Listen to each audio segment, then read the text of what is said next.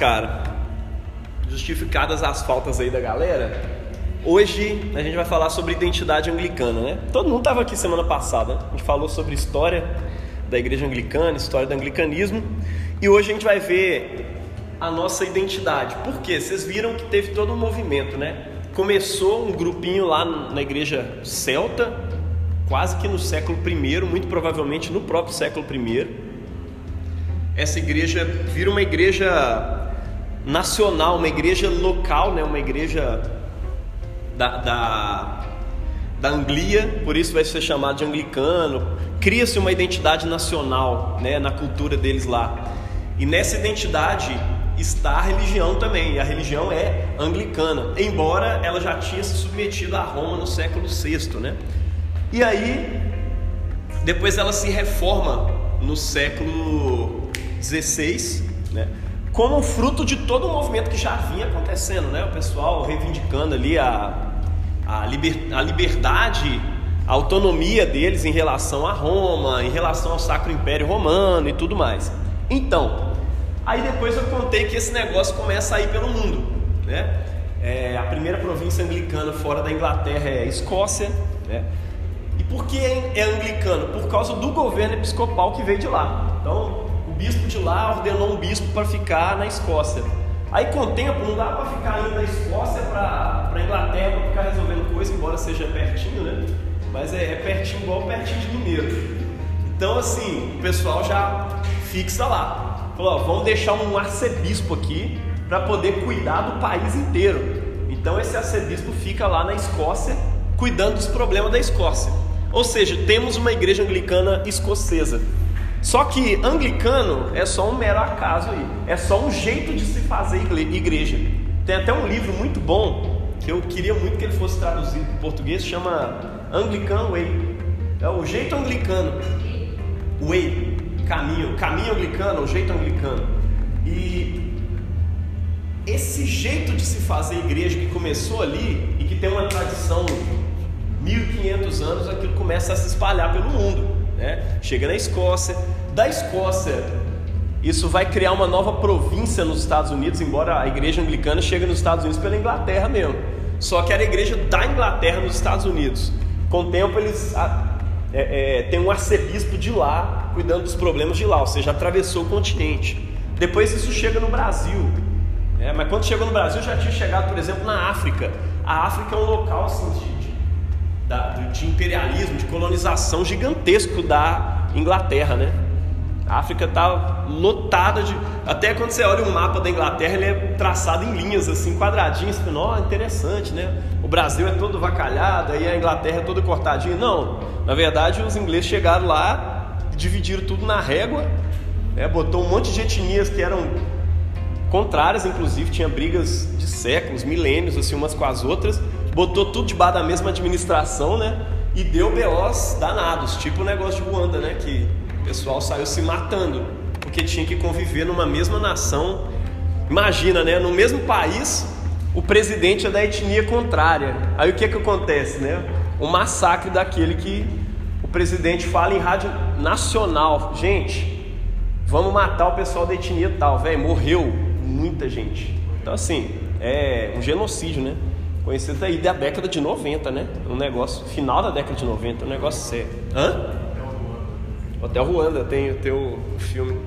Então, é, é, só, eu tô falando isso só para dizer que a África foi bastante colonizada ali pela Inglaterra e junto com essa colonização vem também a religião, porque a religião está sempre junto. E graças a Deus, apesar disso, eu gosto de falar que tudo bom, Bia?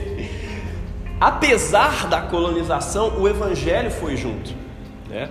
Eu não gosto de falar que ah, usou o evangelho era estratégia de colonização. Cara, pode ser na cabeça do colonizador que seja, mas na cabeça da igreja em si é preciso separar isso. Né? Muita gente pode te usar como estratégia de manipular outras pessoas, mas você, como parte do reino de Deus, a sua preocupação é: estou é, é, estendendo o reino de Deus, estou levando o evangelho de Jesus. Na cabeça dos jesuítas, quando chegaram aqui no Brasil, eles não estavam aqui querendo, vou, vou lá colonizar os índios, vou matar todo mundo, tal, não sei o quê. Eles estão querendo levar o evangelho. Isso você vê claramente no coração do fundador do, da, da, da Companhia de Jesus, né? o Inácio de Loyola. Né? E entre outros, os caras escrevem sobre isso, os caras falam sobre isso. A gente quer levar o Evangelho. Né? Independente, a porta que se abrir, nós vamos nela. Né? E levar ele com, com o, o máximo que a gente puder fazer de não alterar as culturas. Né? Aonde a cultura não é contrária ao Evangelho, a gente vai. Então, o anglicanismo chega é, em vários, talvez todos os países da África, através dessa colonização. Quando a Inglaterra sai de lá, entre aspas, ficam lá bispos e arcebispos, né? que cuidam de cidades, que cuidam de nações inteiras. Então você tem arcebispo da Nigéria, arcebispo da África do Sul, inclusive nosso irmão Desmond Tutu, né? foi arcebispo da África do Sul, né? antes de morrer, cuidou é, é, de uma nação inteira, ou seja, debaixo dele estavam outros bispos. Né? Nós vamos conversar um pouquinho mais sobre esse modelo eclesiástico aí, né? Mas enfim, na África estavam cheios. Outros lugares, na Oceania, que é uma grande colonização inglesa, tem uma grande igreja anglicana lá, cultura de séculos. Né? Tem na Ásia também, por incrível que pareça, né?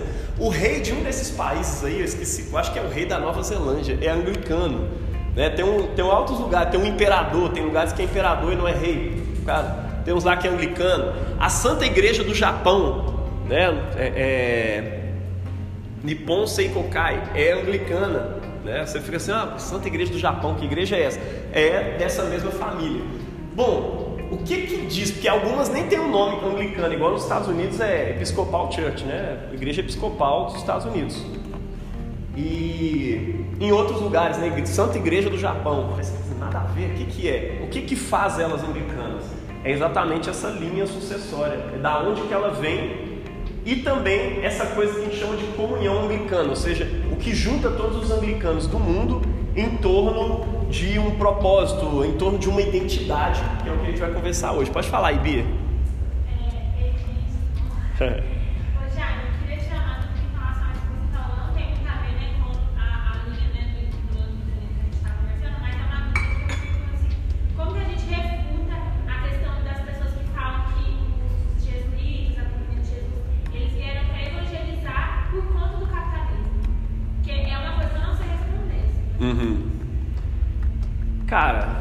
talvez assim, dizendo que o capitalismo nessa época era é, é, nascente, nem tinha capitalismo nessa época, né?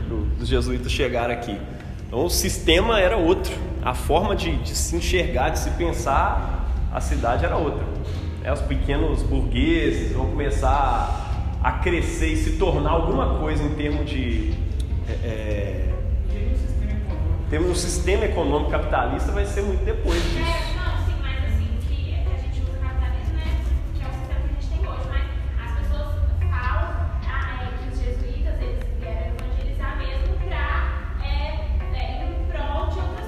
Entendi.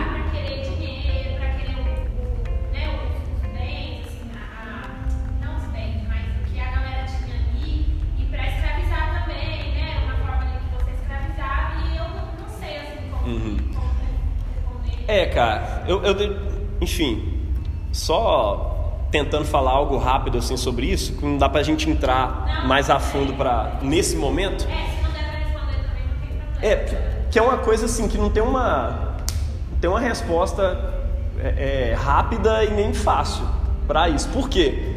As coisas são, as coisas se entrelaçam. Né?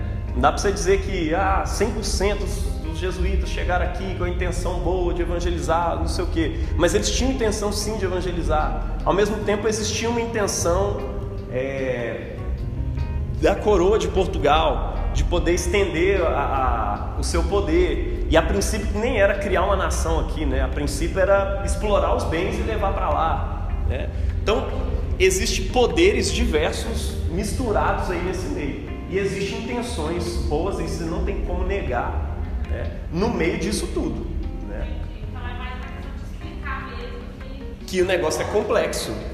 É, é, minimamente, quem fala isso é, é a mesma coisa de quem está falando de um jeito muito superficial do lado de lá também.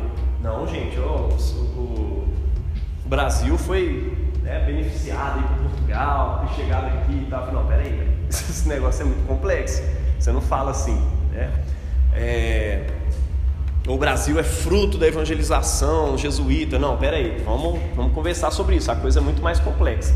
Não dá para você pegar nenhum dos lados e, e, falar sobre isso com, com inocência. Então, tem muita coisa envolvida aí no meio.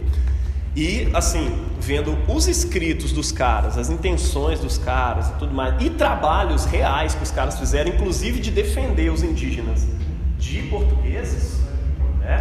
E, inclusive, foram mandados embora, né? No século XVIII, se eu não me engano, é, século XVIII, o, o esqueci, o Marquês de Pombal expulsou os caras daqui, porque eles tinham acumulado muito poder e tudo mais. Na prática, eles estavam também protegendo muito indígena e estava sendo é, um, um, encosto ao que estava atrapalhando a coroa de Portugal. Então, você, isso precisa entrar no meio também. É, mas enfim, bora voltar nisso aí. Mesma coisa que aconteceu aqui, aconteceu na Inglaterra, aconteceu no Japão, aconteceu em todo quanto é lugar. Às vezes com mais, às vezes com menos opressão, mas sempre rolou. E o Evangelho foi apesar disso. Né? E criou-se uma coisa que a gente sabe que é uma comunhão anglicana. Né? E essa comunhão, ela guarda uma identidade em comum, até porque ela é chamada assim.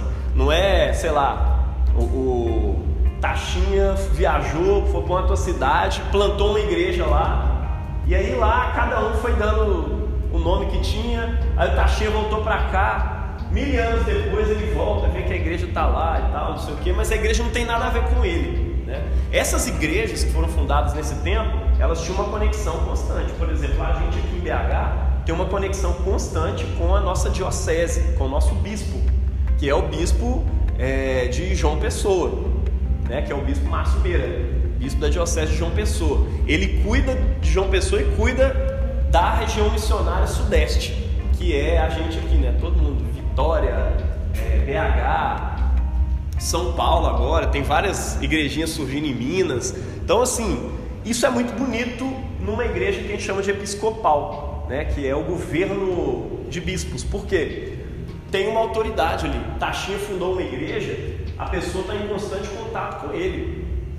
Ele está dando direcionamentos, está suprindo de alguma forma, está orando por aquela igreja, está suprindo de missionários lá coisas que precisam e tudo mais. Tem uma, tem uma ligação, sabe? E essas igrejas que vão subir, isso é, eu estou falando que a nível de cidade para cidade. Imagina uma igreja que foi fundando outras a nível nacional, né? às, às vezes a nível continental.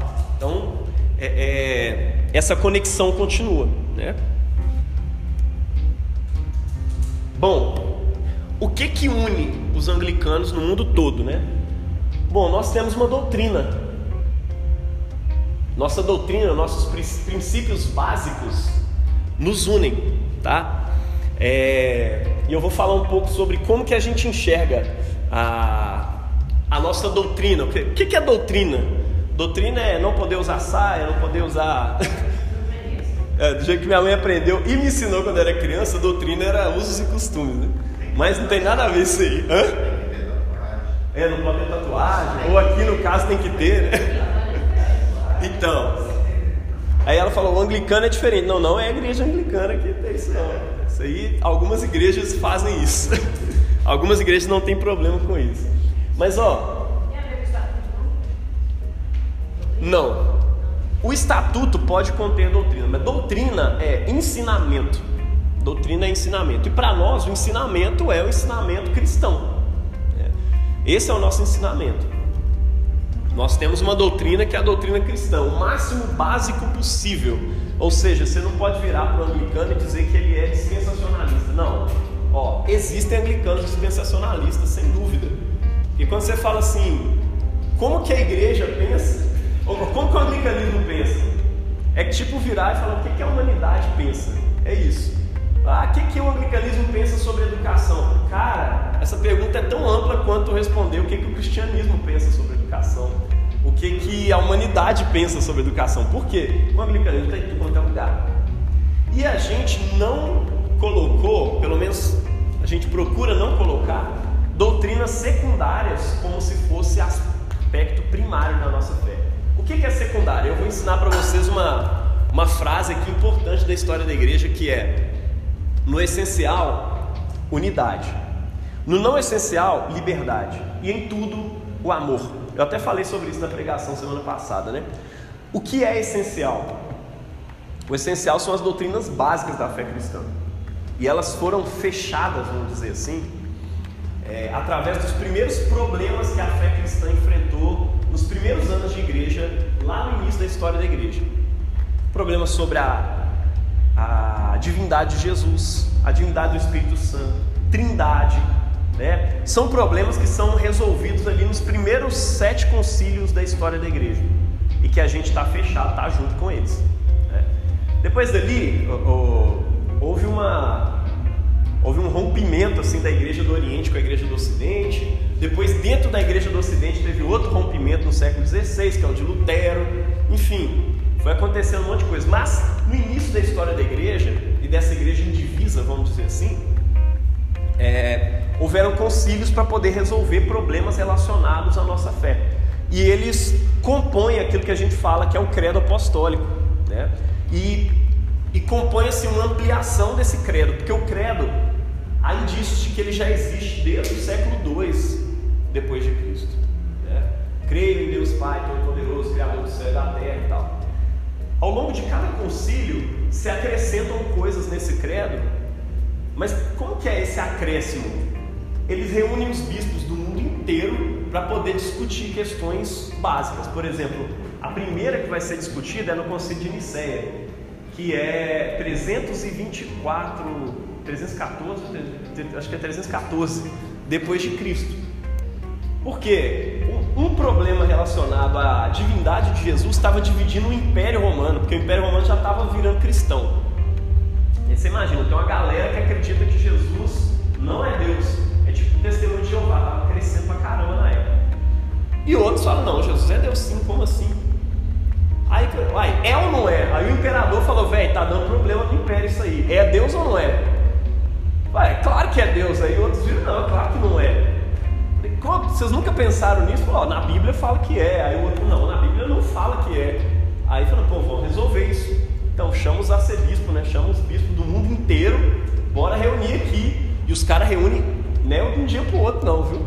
São anos. Né? Tinha de concílio que durava cinco anos, os caras lá, sentado, discutindo, resolvendo os problemas, e depois escrevia os documentos.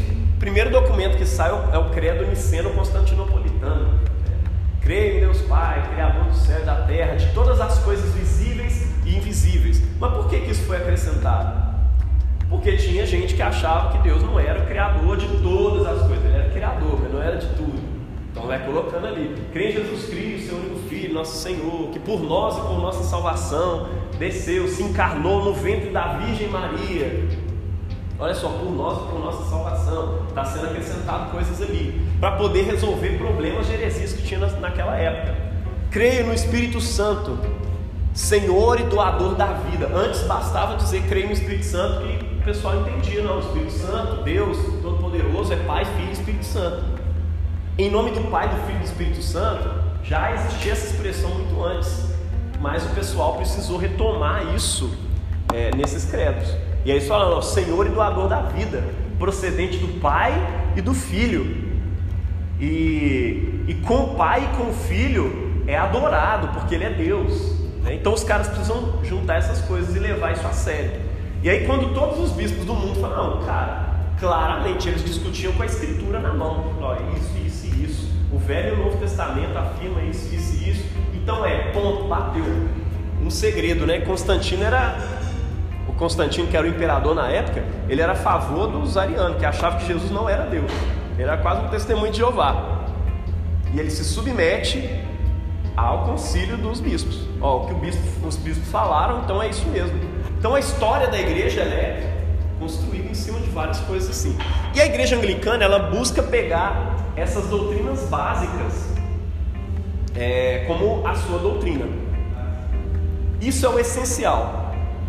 O que é, e outra coisa, né? Crer na Santa Igreja, crer que ela é católica, que ela não é só local, né? Crer na salvação, é, na remissão dos pecados, na ressurreição da carne, porque tem muito cristão que é espírita e acha que é cristão.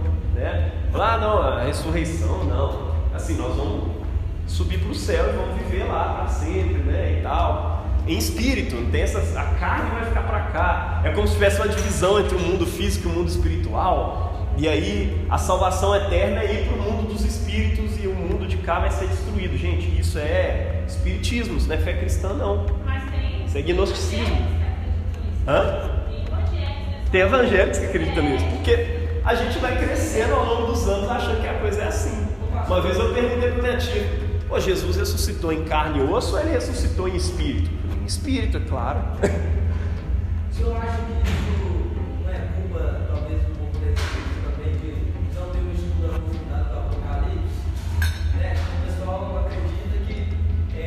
Cara, eu acho que é mais profundo que isso. É uma questão mais cultural, assim, de. sei lá.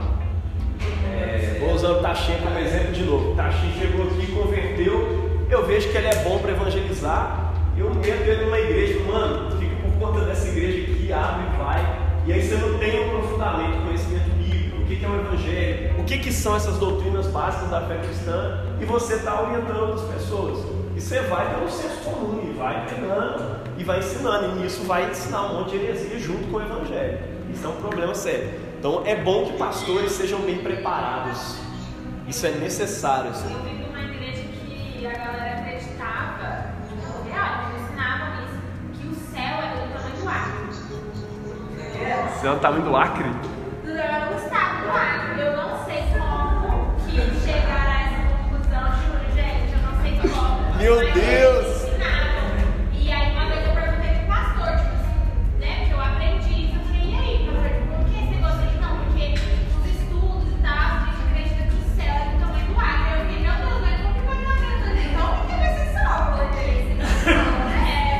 Ele se você não entendeu, é só a gente que vai ser salvo. Eu nem queria dar que a gente seria separado.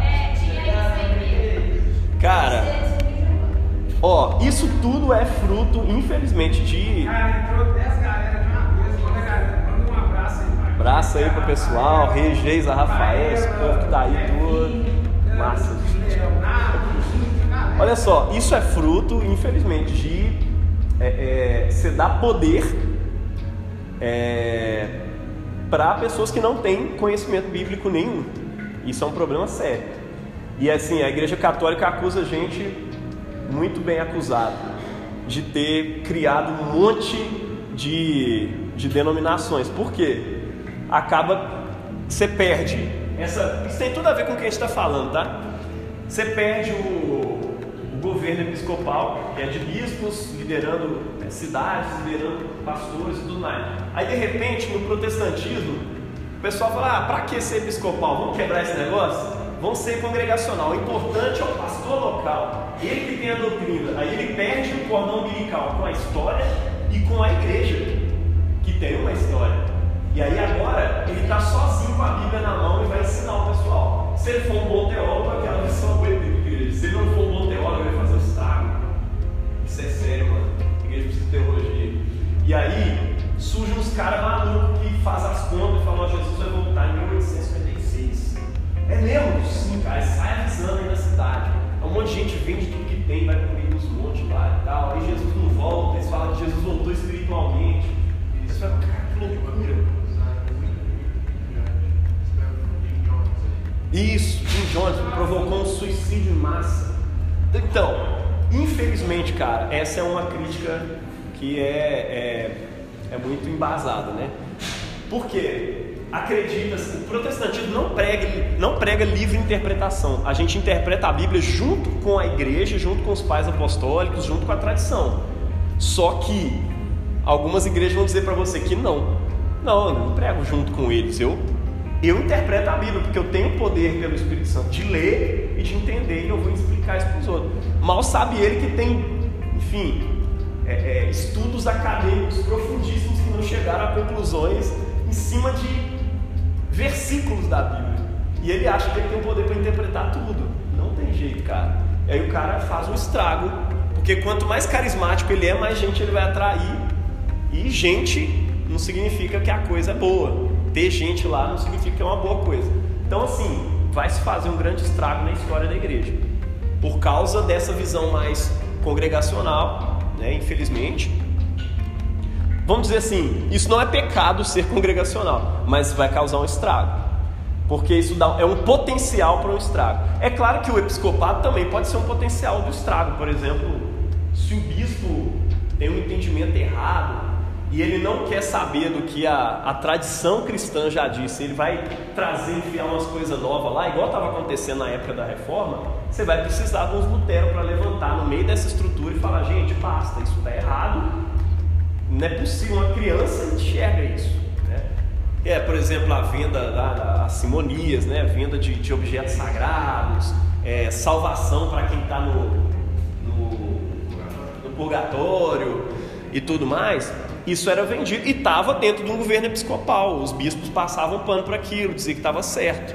Então, assim, por isso que eu disse semana passada, a gente precisa de mais do que essa aproximação direta da Bíblia. A gente precisa da tradição, a gente precisa da razão também. Para a gente é um tripé.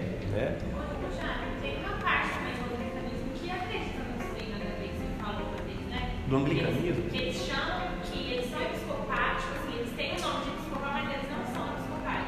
Ah, tá, entendi. É, a igreja é continuante. Né? São igrejas que não estão dentro da comunhão anglicana, não estão ligados a nenhuma comunhão, mas usam o livro de oração comum como base e fazem os cultos igualzinho uma igreja anglicana. A gente chama de continuante. É, mas existe mesmo. Agora, pode ser que eles preguem o evangelho, pode ser que eles façam umas doideiras lá. Igual um pastor lá de Machado que a igreja anglicana dele é igualzinho uma igreja universal do reino de Deus. Não tem diferença nenhuma. É um trem bizarro, velho. É, é, assustador. Assim. É, mas vamos lá, gente. Eu tô falando aqui, já passou quase meia hora. É, então, ó, por que, que existe isso, né? Tô falando da doutrina, mas depois a gente vai chegar nessa parte do governo episcopal também. É, então, a nossa doutrina ela tende a falar a respeito do básico mesmo, daquilo que é essencial. Estava falando da frase, né? No essencial, unidade. Isso todas as igrejas têm que pensar igual. divindade de Jesus, a, a, a, salvação unicamente pela graça de Deus, mediante a fé em Jesus. Pode ligar isso aí, mano. É... Enfim, tem um monte de coisa aí, né? A trindade, né? O Pai, Filho, Espírito Santo, tudo mais. Sem doutrina, cara, não tem identidade. É. Boa parte da nossa doutrina está condensada numa fórmula, que é uma fórmula didática criada na Conferência de Lambeth em 1888. Aí eu vou comentar sobre ela aqui agora. Foi um dia que assim a, a igreja anglicana resolveu se juntar aí para poder definir o que, que é anglicanismo, o que, que é a igreja anglicana, afinal de contas, o que, que a gente acredita, né? a gente acredita nessas quatro coisas aí que são centrais para nós. Primeiro, a Escritura, a Bíblia, né, do, do Novo e do Antigo Testamento, ela contém todas as coisas necessárias para a salvação. Tudo que a gente precisa para a salvação está lá. Ela contém todas as coisas necessárias para ensinar biologia? Não. A Bíblia não é um livro de filosofia, não é um livro de biologia, não é um livro de ciência. Ela é a palavra de Deus. Ela conta uma história do povo de Deus e dentro dessa história Deus se revela e a gente aprende. E nessa história tem doutrina, nessa história tem encarnação de Jesus e ela tem tudo o que eu preciso para a minha salvação está na palavra de Deus. A escritura bíblica é a palavra de Deus, tá? É... O segundo pilar ou quadrilátero, né, da identidade anglicana é o episcopado. E aí eu estou falando do episcopado histórico, não é só um governo de bispos. Não é tipo assim, o Eduardo inventou agora de abrir uma igreja. E aí ele vai pôr um governo episcopal. É, aí eu, eu sou bispo, eu chamo uns presbíteros e chamo uns diáconos e as pessoas vão servir e tal. Vai ter uns monges lá também, vai ter uma galera. Beleza, ele pode criar essa estrutura, mas a partir dele. E aí a partir dele vai se começar uma história. O episcopado que a gente está falando aqui é o episcopado histórico. Aonde que ele começa? Ele começa com os apóstolos de Jesus ordenando bispos, tá? Os primeiros discípulos dos apóstolos foram bispos também, né? Policarpo de Esmirna era discípulo do apóstolo João. Irineu de Lyon, se eu não me engano, era também era discípulo de Pedro. Então tinha um monte de cara que era discípulo dos apóstolos. Eles vão começar uma coisa que a gente chama de tradição apostólica. Eles ensinavam a doutrina dos apóstolos e passavam ela para frente. Tá? Oh, existe escritos desses caras até hoje? Sim, existe escrito desses caras até hoje. Inclusive, se você quiser mergulhar nisso, tem uma coleção muito boa da Paulo, se chama coleção patrística, que é um monte de livrinhos verdes é, sobre os pais da igreja, sobre os doutores da igreja, as primeiras coisas que foram escritas, é, a, a Didaquê, é, enfim, as, a carta de, de, as cartas de Clemente, Santo Agostinho, é, Irineu, enfim, Clemente aos Romanos, tem cartas que esses caras escreviam, igual o apóstolo Paulo escrevia, esses caras escreviam também. Né? Não entraram nas escrituras porque eles não eram discípulos diretamente de Jesus, eram discípulos dos apóstolos. E eles fizeram o fechamento do cânon. Tá dando para entender? Então, é... a partir desses caras vai surgindo bispos, não só na Europa, mas pelo mundo todo. E eles vão ordenando outros bispos. Somente um bispo pode ordenar outro bispo. Ninguém jura que ordena alguém como bispo. Então, se é assim, ao longo da história, um vai passando o bastão para o outro, o cajado para o outro. E assim nós temos uma coisa que chama de episcopado histórico. Cara, se você pegar um livro do, do Robinson Cavalcante, se eu não me engano é Anglicanismo, Identidade e Relevância. Ele traça a, a perdão, a genealogia de sagração episcopal dele. Assim, ó, fulano me ordenou, que ordenou ciclano, que ordenou ciclano, e foi até chegar em Agostinho de Cantuária, que é o cara que foi enviado pelo Papa Gregório para ser arcebispo da Inglaterra naquela época, né, da, da Britânia. E a partir dele já se tem a contagem católica para trás, né, que é o tempo que ele, que ele considera, olha, isso aqui, ó, eu tenho quem me ordenou, quem me ordenou, quem me ordenou, até chegar em Pedro, até chegar nos apóstolos de Jesus. O cara chegou a fazer isso no livro dele, né? Que é o bispo que a gente comentou semana passada, que reivindicou a questão da ortodoxia de, é, é, da nossa igreja. Vocês lembram? Então, é esse cara. Então, assim, a gente tem um episcopado histórico, né? Adaptado às diversas necessidades locais das nações e povos, chamados à unidade na diversidade da igreja, tá? Então, esse episcopado é, é, ele é exatamente para poder lidar com as questões culturais de cada lugar, de cada país, de cada nação, de cada contexto histórico também em que eles estão. Tá? É, nós vamos entrar em cada um deles aí. Os credos, né? O credo dos apóstolos, como um símbolo batismal para nós, temos no Pai, no Filho e no Espírito Santo, né? Pai Criador, no Filho Redentor, no Espírito Santo, e o credo niceno como declaração suficiente da fé cristã. Tá? Por quê? Vou pegar, um testemunho de Jeová pode pegar o credo apostólico e falar, não, eu creio nisso. Porque no credo apostólico, especificamente, não está dizendo que Jesus é Deus. Ele pode pegar aquilo ali e falar, não, eu creio em Deus, Pai Todo-Poderoso, Criador do céu e da terra. Eu creio em Jesus Cristo, o único Filho dele, foi concebido por obra do Espírito Santo. Eu creio no Espírito Santo. Creio na igreja creio, enfim, ele pode dizer aquilo ali, talvez ele não creia que a igreja seja católica, né? mas enfim, ele crê em um monte de coisa. Mas o credo niceno, mais especificamente niceno barra constantinopolitano, ele é uma declaração suficiente da fé cristã. Tá?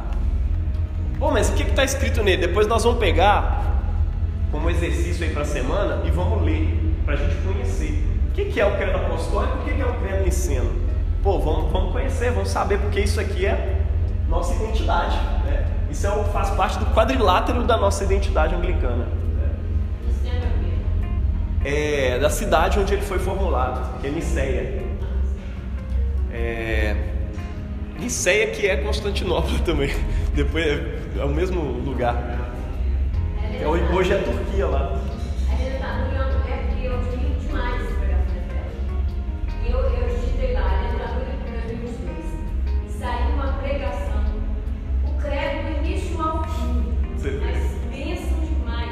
credo apostólico. Olha só pra você ver. Pois é. E ela não fez referência ao credo, né? Pois é. É interessante isso. E outra coisa, cara, os sacramentos. Do batismo e da Santa Eucaristia. Como administrados com o uso das palavras instituídas por Cristo, tá? É, a gente não. Não sei se vocês já perceberam, mas mesmo quando eu faço a ceia de modo informal, ou seja, sem ler aqui o Locke, mesmo quando eu estou fazendo a, a ceia desse jeito, eu não deixo de falar as palavras da instituição de Jesus. Que é aquilo, porque Cristo, na noite em que foi traído, tomou o pão tendo dado graças, o partiu e disse: Isto é o meu corpo que é dado por vós. né? Isto é o meu, esse cálice é o cálice da nova aliança no meu sangue. Por quê? Isso é uma ordem em todas as igrejas anglicanas e católica também, né? E luterana também, ó. É, é administrado com o uso das palavras instituídas por Cristo e com os elementos ordenados por Ele, tá? É, no caso do batismo, água. No caso da ceia, o pão e o vinho. Tem que ter as duas coisas, que são os elementos que Ele ordenou, que Ele fez, né? E é interessante, né? Tem uma teologia sobre tudo isso, né? Ele não ordena para a gente pegar trigo e uva. Não, ele fala, não, vocês vão pegar pão e vinho, que é fruto do trabalho humano. É isso que eu vou divinizar, é isso que é nisso que o Espírito Santo vai habitar e vai tornar o meu corpo, né? Não é só um fruto do trabalho de Deus, é um fruto do trabalho do homem também, né? Onde Cristo vai fazer a obra aí. Olha só, esse é dos 39 artigos de religião, né? Esse é o artigo 6 Ó, depois, façam isso. Pesquisem na internet, baixem os 39 artigos de. Ou melhor, vou mandar para vocês, né? vai ser melhor. Porque você vai ver um monte de versão aí deles, mas é isso. Aqui também no nosso Loki tem, se você tem, você pode olhar lá depois. As Sagradas Escrituras contêm todas as coisas necessárias para a salvação, de modo que tudo que nela não se lê, nem por ela se pode provar, não pode ser exigido de forma alguma que seja crido como artigo de fé ou julgado como exigido ou necessário para a salvação. O que, que isso significa? Isso, desde 1559, está na nossa fé anglicana, tá? isso faz parte da nossa doutrina. Olha só, de modo que tudo que nela não se lê, nem por ela se pode provar, por exemplo, por que, por que, que colocar essa segunda coisa, né? nem por ela se pode provar? Porque senão alguém viria e falar, não, mas a trindade não está na Bíblia. né? Mas a trindade você prova ela pela Escritura. Então, ó, de modo que tudo que nela não se lê, nem por ela se pode provar, não deve ser exigido é, de pessoa alguma que seja crido como artigo de fé ou julgado como exigido necessário para a salvação. Bom, o que, que isso significa para nós? Tem muitas doutrinas que as pessoas podem acreditar, mas elas pode ser mediante a tradição ou mediante viagem na sua cabeça. Você pode acreditar. Às vezes nem é pecado aquela doutrina ali, mas ela não pode ser exigida como artigo de fé e nem como necessário para a salvação. Por exemplo, é, uma coisa que é central para a tradição católica, a virgindade perpétua de Maria. Eu tenho muitos irmãos anglicanos que creem e defendem a virgindade perpétua de Maria. Né? Inclusive a ascensão de Maria, que é a ideia de que Maria, assim como Elias e Enoque, não morreu. Ela foi assunta aos céus. E como alguém foi assunto aos céus, ela aparecer aqui agora não seria uma sessão espírita. Seria uma aparição de alguém que foi elevado aos céus. É pecado acreditar nisso? Não. Está escrito na Bíblia? Não. Então, para o anglicanismo, eu não posso exigir que você creia nisso como necessário para a salvação. né? Eu não posso dizer que você tem que acreditar nisso para ser salvo. né? Agora, não é pecado crer nisso. Por exemplo, crer na intercessão dos santos. A Bíblia tem algumas referências mais ou menos a respeito disso, dizendo que os santos que morreram, eles estão diante de Cristo lá no céu, pedindo ele para fazer coisas aqui na terra. Por exemplo, ó, os mártires estão lá pedindo, julga o nosso sangue, né? vinga o nosso sangue, Jesus e tal. Estão pedindo para Jesus fazer coisas aqui. É... Você me bugou agora. Hã? Você me bugou agora. Pegou? o Santos. Coisa é crer que o Santos intercede por nós. O Santos está intercedendo, não, Celso. Agora, é, enquanto a nós acionarmos o Santos para que eles Exato. sejam intermediadores. Exato. É, é aí que entra um problema. É. Exatamente. Eu até questionei uma vez, o irmão foi trouxe, ah, porque na Bíblia está falando, né, que os 24 anciãos, que a gente sabe que os apóstolos estão ali no meio e tal, eles pegam as taças que são as orações dos santos e derramam diante de Jesus e tal. Falei, claro que isso é figurativo, pode ter várias interpretações. Pode ser isso também. Né? Agora, é, é pecado a pessoa que crê nisso? Não é pecado. Mas isso não é claro nas Escrituras e eu não posso exigir como artigo de fé e nem ser julgado como necessário para a salvação. Você não precisa orar aos santos para ser salvo. É, você pode orar a Deus, Pai, em nome de Jesus, e vai te escutar. E é isso que a gente vive ensinando isso para as pessoas. Tá? É pecado? É, você crê que os santos estão intercedendo por você? Eu creio que estão intercedendo por nós. Normalmente, nós americanos não fazemos oração aos santos diretamente. Vou invocar o santo aqui para poder é, resolver meu problema. Pô, já que o, o, santo. É Judas que é das causas impossíveis, não? Judas Tadeu? Ó, oh, Judas Tadeu resolveu esse problema cabuloso lá, então eu vou pedir para ele, para ele resolver aqui agora e tal. Eu falei com o chefe, uma, dá uma olhada lá e tal. E assim, a compreensão católica sobre isso, a compreensão popular acaba sendo bastante idólatra. A compreensão teológica é como se eu estivesse pedindo oração para Taxinha ou para minha mãe, por exemplo. Minha mãe é uma pessoa de oração, ela ora muito e tal. Posso pedir oração para ela. Ó, oh, mãe, ore por mim e tal, estou precisando muito. Eu poderia orar a Deus e estou orando a Deus, mas eu peço minha mãe para orar por mim.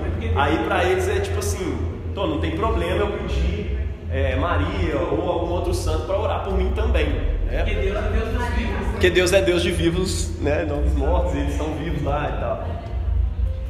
Mas enfim, eu, eu tô falando isso nem para é para polemizar não, viu gente? Eu tô falando porque a gente não pode exigir isso como necessário para salvação. Tá? É, outra coisa, pelo nome de escrituras, ah, isso é importante. Pelo nome de escrituras, entendemos os livros canônicos do Antigo e do Novo Testamento, cuja autoridade jamais se pôde, jamais houve qualquer dúvida na igreja, tá? É claro que esse finalzinho pega pesado porque Lutero duvidou do livro de Tiago, duvidou de Apocalipse, tem um monte de livro aí que, que se teve dúvida. Mas é, o que a gente está querendo dizer aqui é que os livros que a gente considera escritura são aqueles que não são deuterocanônicos, por exemplo. A gente não usa, portanto, e tem até um outro artigo que vai falar sobre isso, né? Os livros que não são é, é, canônicos, né? por exemplo, Macabeus, segundo Macabeus, Judite, Sabedoria, né? Tobias, são livros maravilhosos que ensinam a palavra de Deus, ensinam a verdade de Deus. Mas eles são como se fossem livros escritos por pessoas de hoje em dia. Livros bons, um Richard Foster consagradão aí maravilhoso e tal. Mas ele não é palavra de Deus, tá? Então, ele não é usado para fazer doutrina dentro da igreja, tá? Ele é usado para instrução na fé, mas não para se fazer doutrina. A doutrina nossa precisa proceder dos 66 livros inspirados. Né? No Novo Testamento, católicos e protestantes estão juntos aí com o mesmo cânon. Só no Velho Testamento que tem uma divergênciazinha ali, né, no, nesses livros aí, é, Tobias, Macadeus, Judite, tudo mais.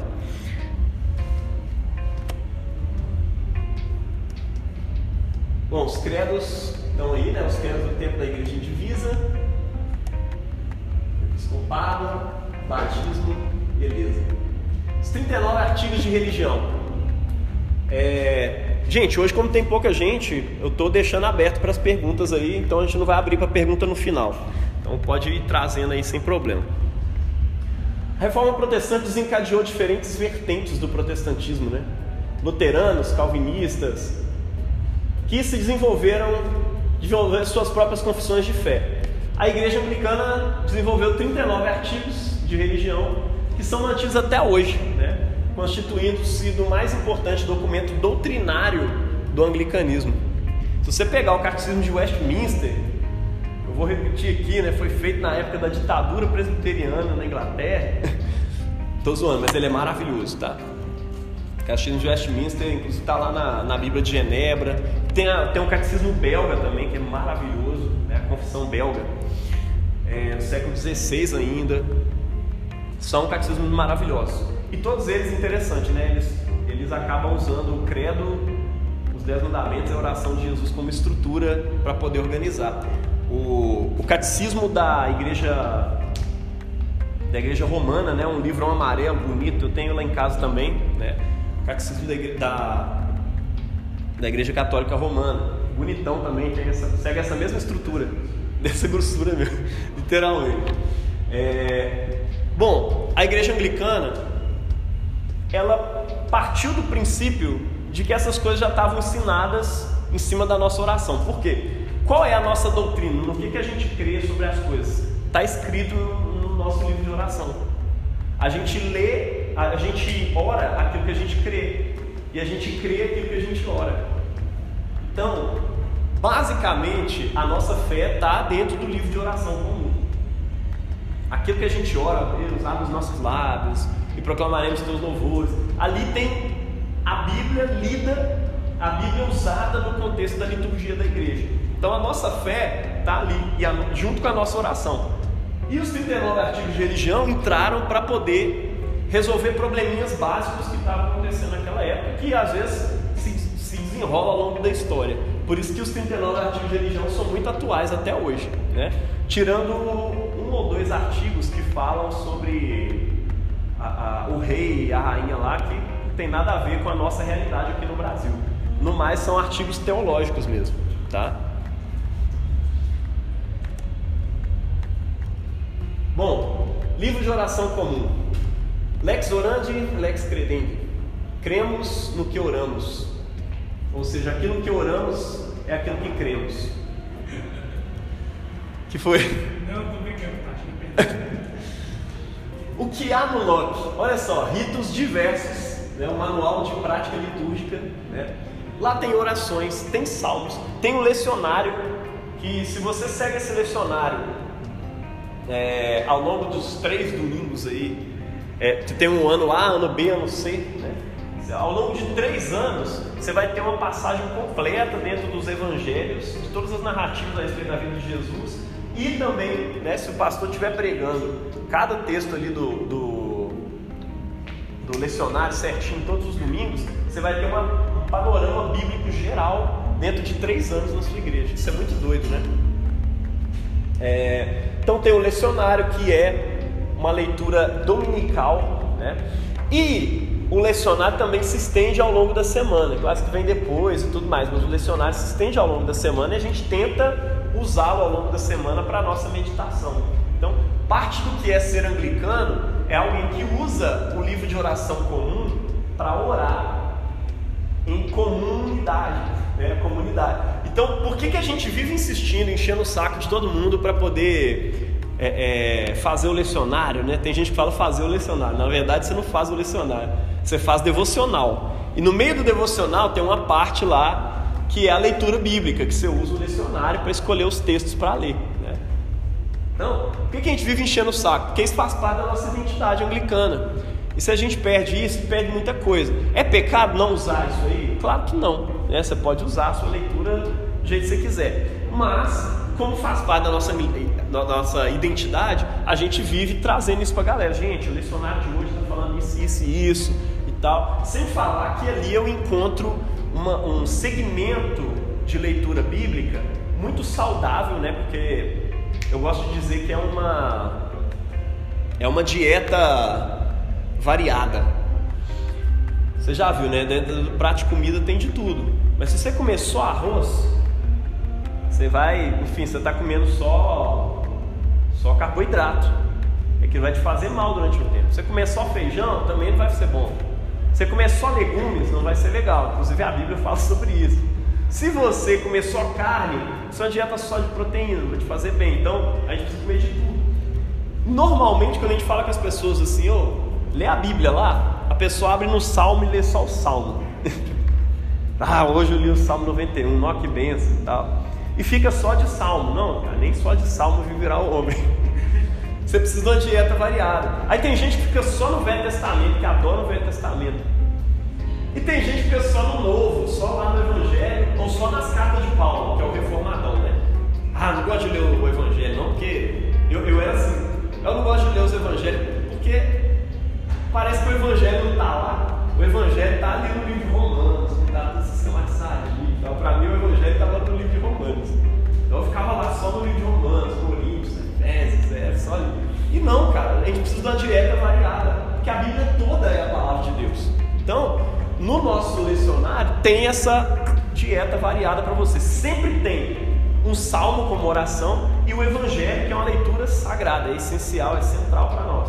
E depois varia entre livros históricos do Velho Testamento, ou poéticos e tudo mais, ou uma carta de Paulo. E quando é um dia especial, que a gente chama de solenidade, sei lá, o dia da Santíssima Trindade, é, da Ascensão, é, algum dia de algum santo, por exemplo, Mateus, Paulo, Pedro, a gente faz uma leitura de quatro leituras, né? Tem o, tem o Salmo, tem o Evangelho, tem uma leitura do Velho e uma leitura do Novo Testamento. Sempre assim. Mas enfim, só para atualizar sobre o que, que é. E também tem catecismos, tá? A igreja anglicana tem catecismos. E eu falo catecismos com S, porque cada província acaba desenvolvendo o seu catecismo. Tem um catecismo maravilhoso é, que inclusive foi impresso e eu quero compartilhar ele com vocês depois, que é o Catecismo da, da, da ACNA, Anglican Church Norte América, que é igual à anglicana do Brasil aqui. A igreja lá também andou desviada, foi quebrada no meio, né, foi dividida, e lá tem a galera crente e a galera desviada. é, digamos que é assim. Aqui no Brasil tem, lá também tem. Essa galera fez um catecismo. É, inclusive assinado pelo J.I. Parker, que é, enfim, bem uma galera reformada aí, bem conhecida, é, é bem conhecida entre essa galera, né? E foi, foi lançado, tá na Amazon e tudo mais.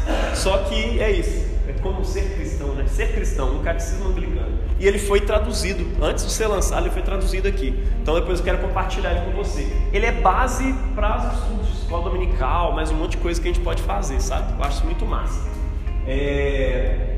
E você pode baixar o nosso livro de oração comum completo lá no anglicanobrasil.com. O livro tá lá. Só clicar, tá lá escrito lá, LOC, livro de oração comum. Só clicar, você baixa. Vida anglicana. Cara, a nossa a nossa vida, a forma como a gente é, é, organiza a nossa vida cristã, e aí eu quero que você preste bastante atenção nisso. Ela é um equilíbrio entre mística, dogmática e ética. Existem igrejas voltadas para essas três coisas. Você vai entender. Quem é muito místico é só a questão da ortopatia, né? Relação com o sagrado. Tem gente que vive só a partir da relação com o sagrado, é oração, revelação, testemunho, reteté, isso é maravilhoso. Música, só afeição por Deus ali o tempo inteiro, isso é maravilhoso. Mas não tem reflexão. Já tem igrejas que vivem só a dogmática, só a reflexão sobre o sagrado. Está ali, parece a igreja fria, cara. Não dá um glória a Deus, um aleluia. Ninguém, não acontece nada naquela igreja. É, parece que. É, é, tinha até uma piada, né? Que vira uma igrejinha no, no interior, é, é, que era presbiteriana, mas só zoando mesmo. Enfim, lá. Aí um dia ela pegou fogo, o bêbado apareceu, os três. O que você está fazendo aqui? Você nunca veio aqui? Falei, nunca vi essa igreja pegar fogo. Então eu vim, eu trem assim. Mas é isso. É, tem gente que fica só na reflexão, cara, só na dogmática ali e se esfria porque não pratica nada daquilo. Né? É o que a gente chama de ortodoxia, que é essa reflexão correta sobre o sagrado. O outro é ortopatia, ou seja, a, a, a relação correta com o sagrado. E por fim, ética, é a vivência a partir da relação e da reflexão. E tem igrejas que tentam ser só ética mesmo, só moralismo total. Isso não é bom. Né? E, cara, a ética ela é uma vivência a partir das duas coisas, tanto da relação com o sagrado, com Deus, quanto dessa reflexão. Nós precisamos levar isso para a vida, porque senão não acontece nada. Isso é basicamente o que é uma igreja anglicana evangélica, tá? Uma igreja mística, dogmática e ética. Deu para entender? Nossa igreja busca uma, um equilíbrio entre essas três coisas aí, tá? Nossa estrutura eclesiástica, né? Eu já falei com vocês. Embora a gente assuma essa coisa que chama sacerdócio universal de todos os crentes. Ó, Bia, tem como você trazer um café para mim? É, não, deixar. A gente acredita no sacerdócio universal de todos os crentes. Todo mundo crê nisso aqui, né? Vou copiar aqui. Isso significa que todo cristão é sacerdote, certo? Só que não. É, é certo também. Mas o que está dizendo? Quando o apóstolo Pedro fala, vós sois nação sacerdotal, né? Está dizendo que nós somos um povo criado para fazer a relação entre o mundo e Deus. Isso está escrito lá em Êxodo, em Êxodo também. Está falando que o povo de Israel foi chamado para ser uma nação sacerdotal, ou seja, uma nação que fazia relação de outras nações com Deus. Então, de modo geral, nós somos um povo de sacerdotes. E outra coisa, nós temos uma relação direta com Deus. Nós podemos orar, expulsar demônios. Nós somos chamados para estar junto com Jesus e pregar a palavra dele, tá? Todos nós temos isso. Só que. Obrigado, mano. Mais, demais. É...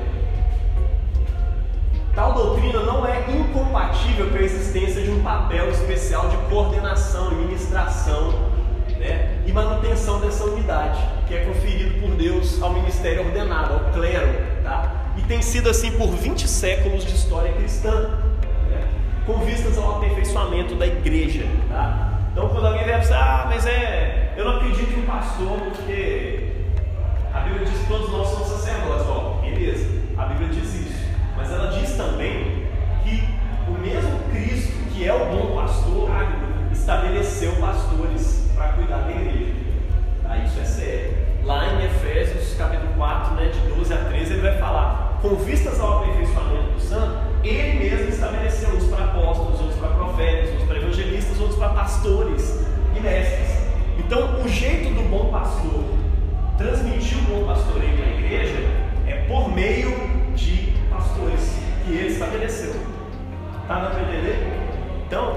Sacerdócio universal, todos nós cremos. Mas dentro desse sacerdócio universal, para dentro da igreja, Deus estabelece pessoas para serem sacerdotes desses sacerdotes, tá? que são bispos e pastores. Os bispos, olha só, nossa estrutura básica é composta por figuras históricas, chamados bispos, como sucessores dos apóstolos e pastores é, é, de cidades, né, de dioceses, os presbíteros, que são pastores locais, e os diáconos, como servidores dos presbíteros.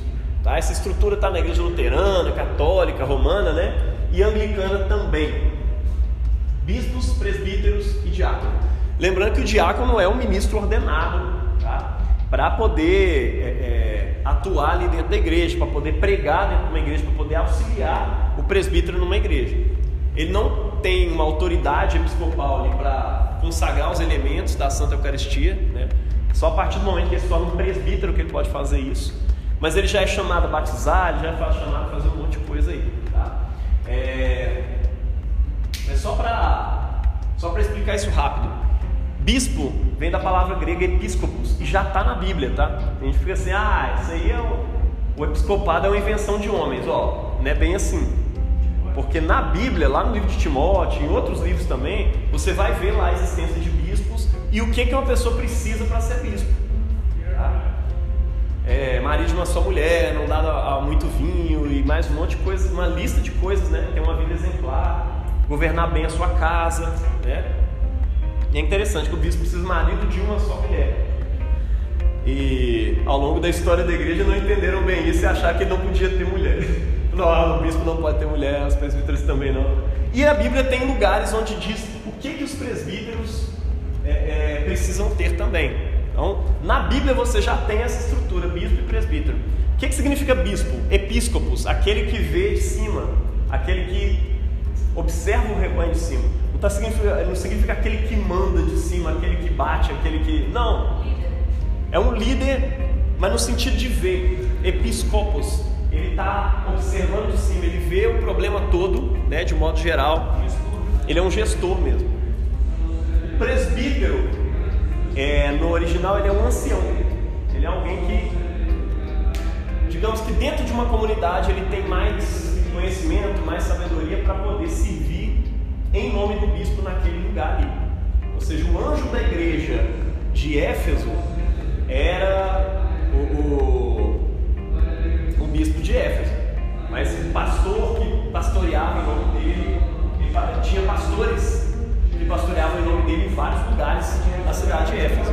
Hã? Timóteo era um. né? E Timóteo era bispo, inclusive, né? porque ele tem autoridade para estabelecer é, é, outros pastores. Ó, Paulo fala isso com ele, ordena mais presbítero, faz mais gente aí e tal. Então ele era um bispo. E aí por isso que não significa que ancião precisa ser velho. Inclusive o apóstolo Paulo fala isso com Timóteo, olha, você recebeu o ministério ordenado, né, mediante as minhas mãos e tudo mais. E, e você precisa não que as pessoas não atentem para o fato de você ser jovem. Então muita gente jovem, inclusive Santo Agostinho foi ordenado muito jovem. E ele não queria ser ordenado por causa disso. Mas o pessoal lembrou de Timóteo. Não, se Timóteo for ordenado jovem, você também pode ser ordenado jovem. O problema não é esse. O lance é você ser exemplo para os fiéis. Você vai pastorear as mulheres a- a- como se fossem suas irmãs. E as mulheres mais velhas como se fossem mãe. Né? E os, o- os homens mais velhos como se fossem seus pais. Né? Tendo essa, esse respeito, essa submissão, entendendo que você tem uma autoridade ali dentro da igreja. Massa? Então existe essa estrutura aqui para nós. É, além desses ministérios, nós acreditamos e pregamos e incentivamos ministérios locais, como evangelistas, né, que saem pregando o evangelho por aí, acólitos. Hã? Acólito, né? O que, que um acólito faz? Hã? Acolita, né? Faz, um- fala- faz o acolitismo. Não, o acólito ele, ele vai. Aí, ó, o, o Eduardo conhece lá também. Lá também tem um acólito, né?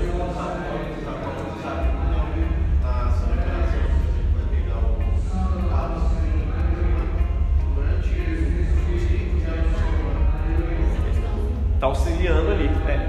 Então, pessoal, é. é... Hã? Coroinha. Coroinha é um acólito. É com. Exato. É, amor. Taxinha já tá de olho ali.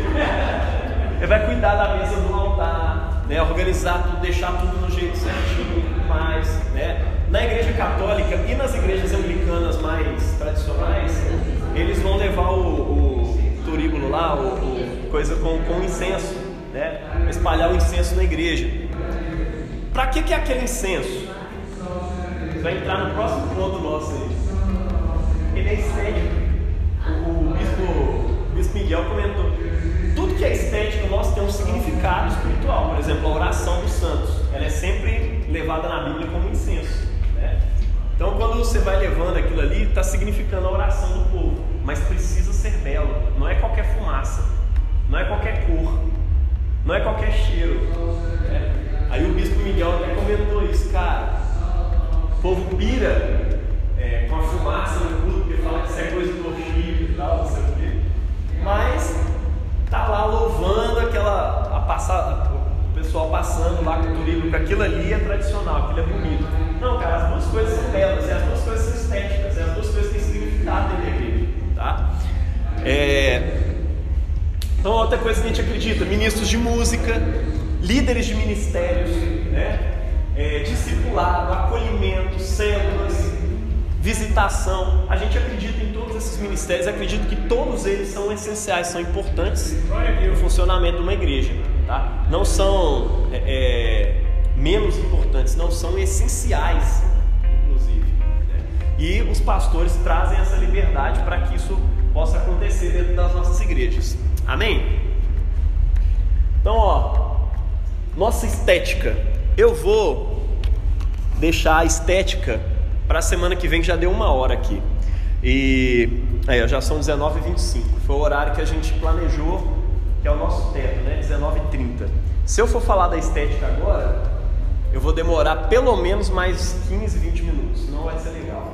Então eu vou deixar a estética e a nossa missão, visão e valores da estação casa para a semana que vem. Então, eu vou falar sobre estética anglicana e a nossa missão, os nossos valores e tudo mais na semana que vem. Então hoje a gente viu a identidade anglicana, né? Cinco minutinhos aqui para fazer essa essa recapitulação aí com vocês. Vocês lembram, né? Do que a gente conversou hoje. Posso passar na prova. Já tá tudo certo. Hum? Falando sobre o episcopado, Sim. as vestes. Ah, tá. É, não, é, é, essa é a dúvida, as vestes. Às vezes, por que delas? Como é que é?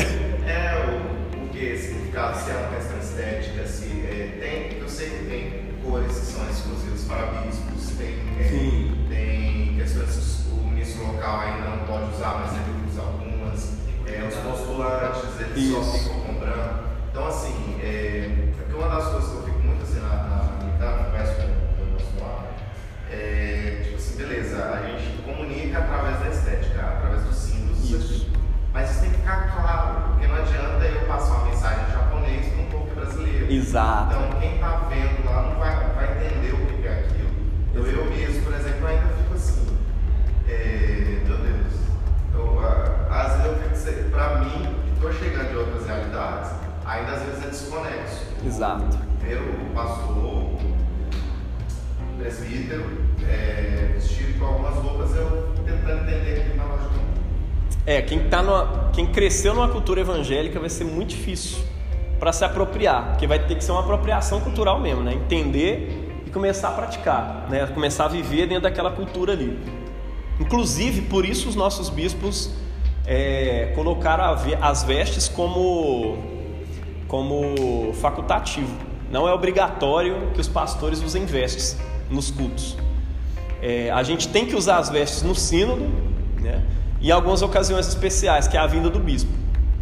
Agora, mesmo quando o bispo vem, ele fala, cara, você quer usar vestes? Se não quiser, a gente fica só com o colarinho. Mas, pô, por que só o colarinho? O que, que o colarinho é tão importante, né? Ele tem uma história, ele foi criado, a gente que acha que é lá daquela época, lá, século XIX, século XVI e tal, né? Isso é mais recente. Foi um pastor é, escocês que criou isso, pastor protestante. Se eu não sei se ele era presbiteriano ou anglicano, acho que é presbiteriano. Ele criou o negócio do colarinho. Eu vi o, Paulo, o padre Paulo Ricardo explicando isso. né? É, é claro que ele vai falar daquele jeito, né? Ah, tá vendo? Eles inventaram uma coisa que é muito mais significativa para nós católicos. Ele, ele gosta de dar uma chicotada nos protestantes. Né? Mas ó, tem um significado. A ideia é como se fosse uma, como se fosse uma coleira mesmo. Nós somos servos da Igreja de Cristo. Aquilo está sobre a nossa garganta, não é à toa, porque nós temos um chamado específico para poder pregar e nós somos servos de Cristo. Estamos presos nele. E o, o catolicismo, com o tempo isso começou a se espalhar, pastores andando com isso para todo lado, os padres católicos começaram a usar também. E a igreja católica apropriou. Hoje não se ministra dentro da igreja católica sem colarinho. Todo mundo tem que usar o colarinho clerical. Então ele tem esse significado. Tá? Normalmente a veste do pastor não é para atrair atenção. né? Então muitos católicos veem a gente com roupas floridas e com, e com colarinho e dá uma arrepiada, assim. Mas não é só o católico, não. No mundo anglicano também. Tem muita gente que olha pra nós aqui no Brasil e fala, velho, esse povo tá cagando camisa. Por que que tá acontecendo isso e tal? Mas aí a gente tá colocando outros significados também. Que é a beleza do sacerdócio, né? O cara, tudo tem a ver com o significado é, que está sendo vivido dentro daquela cultura ali, né? Muita gente bate o olho Bispo Márcio Meira nas, no- nos, nos congressos anglicanos lá, com aquele cajado que a Priscila tatuou na mão dele, ele tá todo tatuado lá, o pessoal fica assustado, cara, isso é bispo? Como assim? Ele é pastor de pastores? Meu Deus, o anglicanismo vai pra onde? Mas eles acham belo, eu tô, tô zoando assim, mas eles acham maravilhoso. E, velho, a gente vai nos Estados Unidos, eles são convidados a pregar nas igrejas, a pregar em congressos, a ensinar sobre o que está acontecendo no Brasil, porque eles querem viver o que a gente está vivendo aqui. Eles veem um culto daquele que a âncora fez com a Trindade e ficam assim, cara, a gente é louco para isso acontecer aqui nos Estados Unidos. Nós estamos vivendo um avivamento, uma igreja cultural e tudo mais. Então, assim, tudo isso é importante para nós, tá? Agora, é, voltando ao negócio das vestes, elas são facultativas, exatamente por isso, tem todo um significado. Né? É, enfim, envolveria uma outra aula falar do significado de cada coisa e tal. Mas o. Hã? Isso, com a data também. Inclusive, ó, para o anglicanismo, nós vamos falar sobre estética semana que vem, mas é, é, já adiantando isso, né, tem, o, tem as cores verde né, para o tempo comum, a cor roxa para o tempo da quaresma e para o tempo do advento, né, e o vermelho que a gente usa no Pentecostes, ou, ou o dourado, ou o branco que vai ser usado no Natal, na Páscoa e tudo mais, e ocasiões especiais também. Né? Se eu, não, se eu não me engano, usa o vermelho. Então, o, quando se usa estola, a estola é na cor litúrgica do tempo. Né? Aqui na nossa igreja, a gente não usa estola mais. Por quê? Dentro do mundo anglicano, isso marca duas culturas diferentes. A cultura evangélica anglicana costuma usar o tippet, que é aquele. É tipo uma estola preta, que eu uso sempre. Né? Ela é uma estola preta. E para qualquer tempo litúrgico ela vai ser usada do mesmo jeito. Na história, a estola e essa, esse tippet era usado para poder, era um pano que o cara amarrava porque ele ia cavalgar, ia andar para longe pregando o evangelho e tal, ia cansar, ele precisava secar, então ele se secava com aquilo ali. Ele era usado para isso. Né? E com o tempo isso começa a se tornar um símbolo de, de autoridade, que dentro da igreja é um símbolo de serviço. Então a estola começa a ser usada por isso. Inclusive no tempo do lava-pés, a ideia é que o padre, o pastor, pegue a estola e use ela para poder lavar o pé dos irmãos, porque o símbolo de autoridade dele é um símbolo de serviço. Então, isso é maravilhoso. Só que para quem chega de fora, bate o olho, o que, que é isso? Né? Então, é importante né? a, a questão da santidade, né? da separação para o serviço de Deus, colocar ali a, a sobrepeliz, depois vir com a estola por cima e por baixo de tudo ter aquela camisa. Normalmente isso gera um calor danado, né? Que a gente fica aqui suando igual uma chaleira para poder pregar, principalmente em tempo de calor e tal. Por isso que na, na âncora, na Trindade, aqui, a gente acabou é, escolhendo usar vestes só em, só em festas é, é, especiais. Páscoa, é, Pentecostes, que eu esqueci. Eu ia pôr na hora da pregação, esqueci. É, o domingo da Trindade eu usei aqui também, né? E Natal. Fora isso, assim, só se só o bispo chegar, pedir e tudo mais. Mas é isso, tem esses significados, é, é, tem um significado específico teológico e tudo mais, que precisa ser compartilhado mesmo. A igreja precisa ter uma noção do que é, que é significado disso. Então, a estola tem um significado. É, eu estava comentando, esqueci. Bom que você lembrou. A estola ela é mais usada pelos anglicanos, anglo-católicos. E aqui no Brasil o anglo-catolicismo não é cristão, não é não é ortodoxo, né? E aí acaba tendo uma uma confusão dentro do mundo anglicano. Para vocês não ia fazer diferença nenhuma, mas dentro do mundo anglicano ia causar uma confusão. Ah, aquele irmão ali é, é, é liberal, a teologia dele é liberal, porque normalmente os liberais estão usando estola. E a gente acha assim, é, é, na âncora, aqui. Eu já fui ordenado assim, doido para usar uma estola. Eu adoro estola, acho maravilhoso, muito bonito. Mas aí o bispo falou: não, não quero que a galera use estola. É, eu quero que a galera use o tippet, porque o tippet é uma veste anglicana, especificamente anglicana, e dentro do anglicanismo ela é usada pelos evangélicos, pelos ortodoxos. Então nós vamos usar. É claro que vocês vão ver os anglicanos dos Estados Unidos, tudo ortodoxo, mas usando estola. Então, é, é, isso é diferente. No Chile tem um outro tipo que não é nem tippet nem estola. Os caras usam um outro negócio lá. Pode, pode falar. Sim. Exato, velho. Tem a, a, cruz, ou sei lá, tá na Páscoa, isso é pôr o Cordeiro de o Agnus Dei, né? O Cordeiro de Deus é, com um furo e saindo sangue e tal. Então é isso, tem, tem os desenhos específicos de datas. E que não é proibido fazer isso num tippet. Então assim, fica a dica aí para quem quiser estilizar, eu tô Eu tô deixando aí meu tippet. No mundo anglicano, inclusive o tippet, ele carrega um monte de bord... é, como é que fala? É bordão, não? Não é bottom não, é que é impresso na camisa, não, na- que é, hã? É insígnia, eu acho que é insígnia. Das faculdades que a pessoa fez. Então, sei lá, eu me formei em Oxford. Eu vou colar o brasão de Oxford na, na meu tippet. E aí o cara vai acumulando ali ao longo da vida e tal, colocando ali no tippet. E ele vai pregando, onde ele vai tem os. A história dele é contada ali também. Isso é muito doido. Tanto que quando eu fui mandar fazer meu tippet, eu coloquei o símbolo da, da âncora, que é aquela, aquele cruzado, né? É, CCA, comunidade americana, e agora mudou tudo. Falei, ah, tá vendo? Já mudou duas vezes, já não. Agora eu vou mandar fazer um da estação para colocar nele também. E sempre tem o brasão da nossa diocese do lado de cá. Então é isso, o tippet é isso, é esse, é esse- essa estola preta aí. para quem veio do, da- do catolicismo sabe o que é uma estola de boa. É, mais dúvidas, gente? E é só o colar.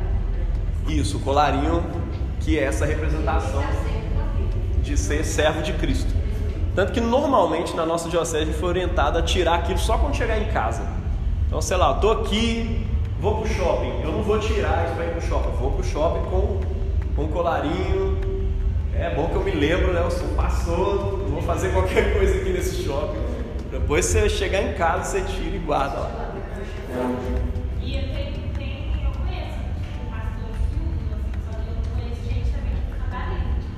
sei o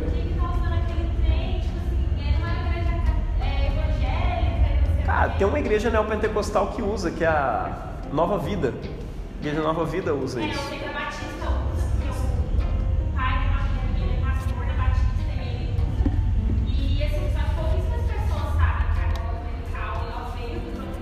que a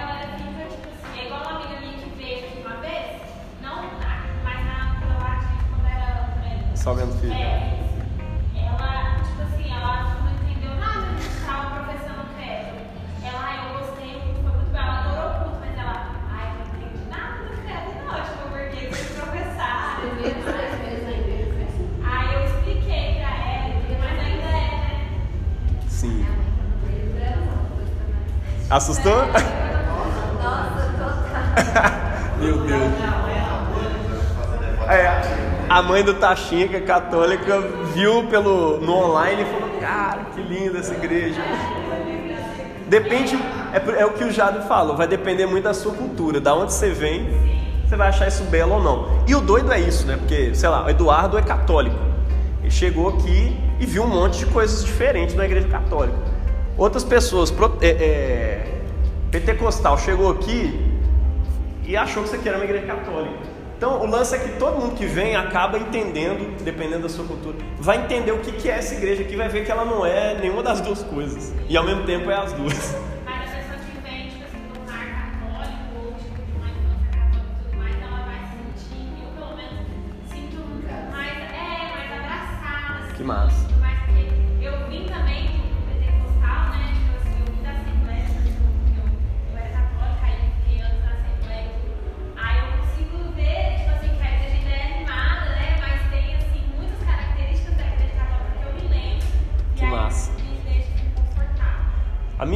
Esperança é que o Joãozinho cresça nessa pedagogia do calendário litúrgico, da, de entender o que é um pastor, a, a Sagrada Eucaristia, aquela coisa toda, e ele cresça entendendo esses significados e tenha uma vida cristã é, é, mais robusta possível, mais organizada, mais, enfim, que ele pautada na palavra de Deus e ao mesmo tempo é, é, não só reflexivo, mas também ortopático, né, e prático.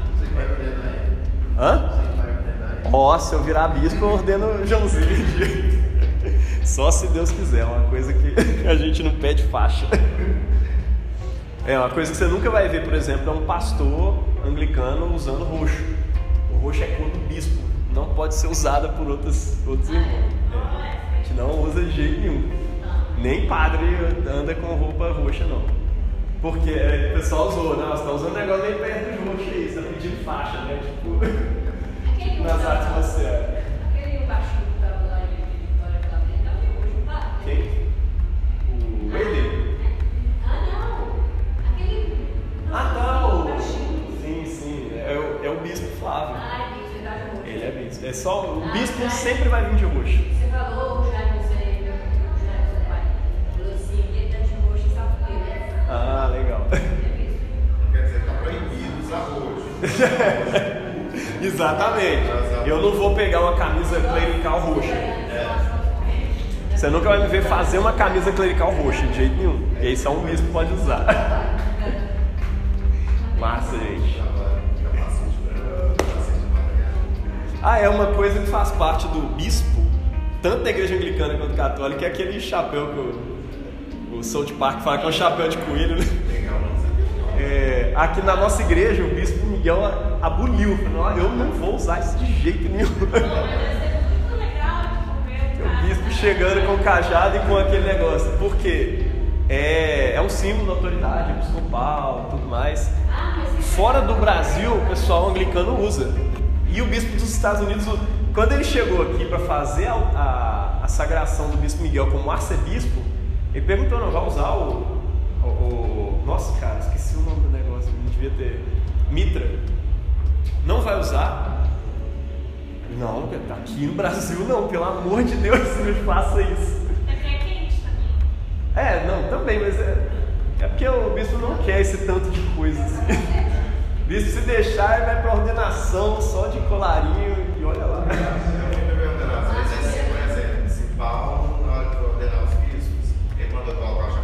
É, exatamente. Eu acho que essas coisas foram apresentadas com É, é a coisa que vai ser no- na igreja do tempo. Exatamente. É- Vai, vai se acrescentando com tradição. Vamos orar, gente? Por exemplo, Paulo não fazia o credo apostólico na hora do coisa. Então, nada disso é, como é que fala? É obrigatório, né? Para se ser um cristão tem que ter isso. Não, por isso que a gente aceita todas as igrejas que não fazem isso. É, mas é isso, a gente entende que isso enriquece a nossa fé e faz a nossa identidade, ser o que ela é. né? Massa. É... Ô mãe, ora aí pra nós. Nados. Senhor Deus Pai,